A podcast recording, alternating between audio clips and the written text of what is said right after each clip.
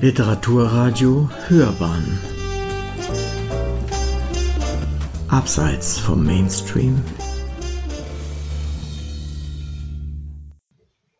Great Shorties Seelenverwandt von Lydia Wünsch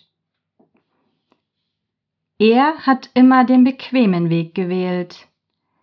Im Gegensatz zu ihr hat er nie verstanden, warum man sich das Leben unnötig schwer machen sollte.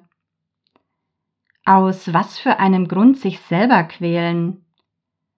Wenn man Hunger hat, isst man doch auch. Wenn man etwas nicht kann, lässt man es eben bleiben. Wenn etwas Spaß macht, tut man es wieder. So war er, und sie hat ihn dafür gehasst. Sie war die Getriebene von ihnen beiden. Warum?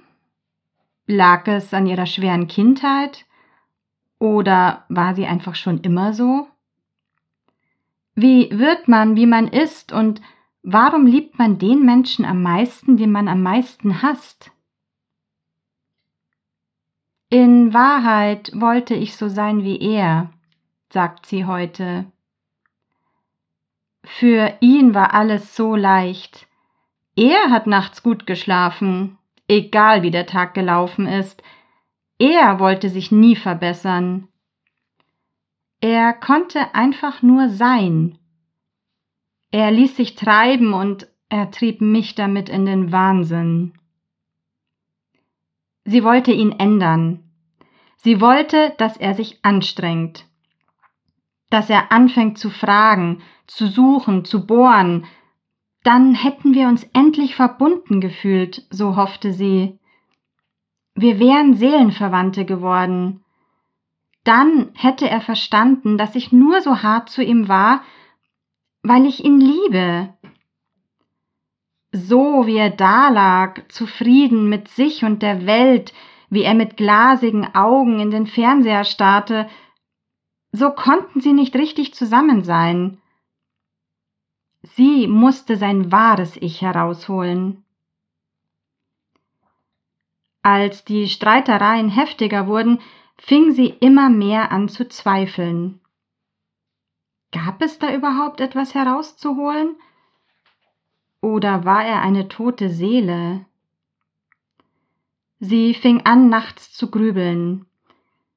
Sie wanderte im Schlafzimmer umher, während er schlief wie eine fette, faule Wanze. Ich hasste es, diese Wanze zu lieben. Was ging in seinem Kopf vor? Am Morgen fragte sie ihn, was er geträumt hatte, und geriet in Wut darüber, dass er ihr keine Antwort geben konnte. Er träumte nicht. Niemals. Sie hingegen hatte viele Träume.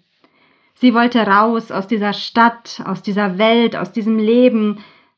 Zunächst mal raus aus dem Sozialwohnungsbau. Das wäre schon ein Anfang gewesen. In eine größere Wohnung. Vielleicht sogar mit einem eigenen Garten. In einer schicken Wohngegend. Vielleicht mal richtig Urlaub machen. In Ägypten.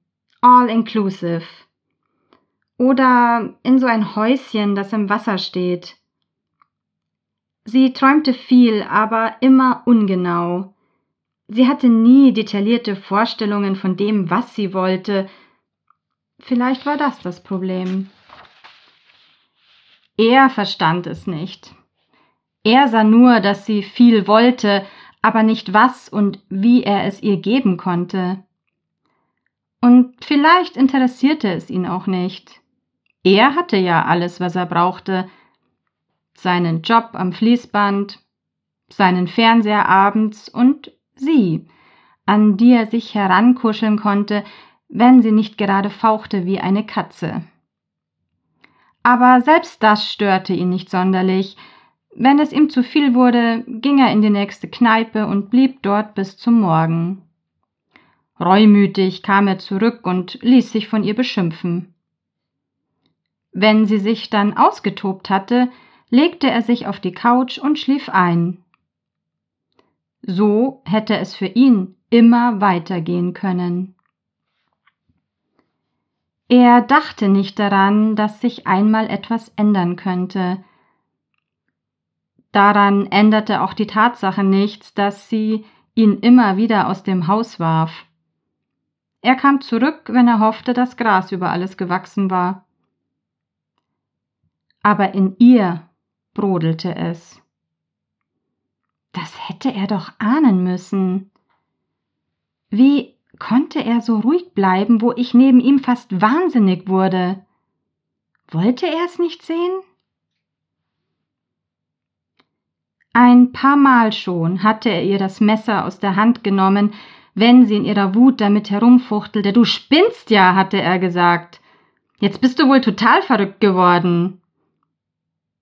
Auch, dass sie Selbstgespräche führte, bemerkte er lange nicht.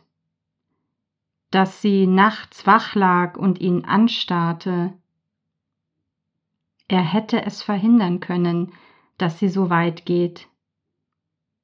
Aber er tat ja nichts, und je weniger er tat, desto mehr musste sie tun. Sie musste ihm das Messer so tief in sein Innerstes bohren, um herauszufinden, was sich darin befand. Als sich seine Finger ein letztes Mal um ihr Handgelenk krallten und er ihr direkt in die Augen sah, hatte sie zum ersten Mal das Gefühl, dass er es verstand dass er verstand, wie sehr sie ihn liebte und wie sehr sie das alles quälte. Kurz bevor seine Hand für immer erschlaffte, hatte sie endlich das Gefühl, dass sie sich nah waren. Ja, für diesen einen Moment waren wir seelenverwandt.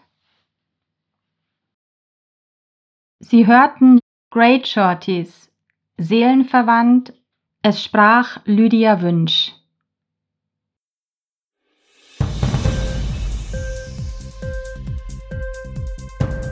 Dir die Sendung gefallen?